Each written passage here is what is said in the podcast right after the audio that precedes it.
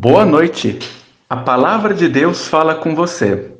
Meu nome é Ricardo Neumann e sou missionário da Igreja Evangélica de Confissão Luterana no Brasil, atuando na paróquia de Presidente Venceslau. Nessa noite, eu desejo compartilhar com você a mensagem de Romanos, capítulo 10, versículo 12, onde lemos: Deus é o mesmo Senhor de todos e abençoa generosamente todos os que pedem a sua ajuda. Você já parou para pensar o quanto as pessoas são diferentes? Seja no trabalho, no estudo e até mesmo dentro de uma casa? Vemos que as pessoas ao nosso redor são diferentes, umas das outras e também de nós. É claro que em alguns momentos as nossas diferenças causam alguns choques, conflitos, mas precisamos enxergar nossas diferenças como um verdadeiro presente de Deus.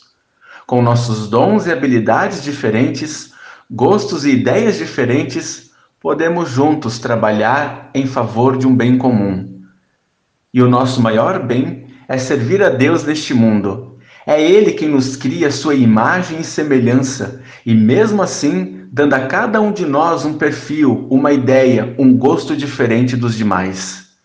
O mais importante é reconhecer que, mesmo sendo tão diferentes, todos nós temos acesso a Deus e todos nós somos abençoados e acolhidos por nosso Senhor.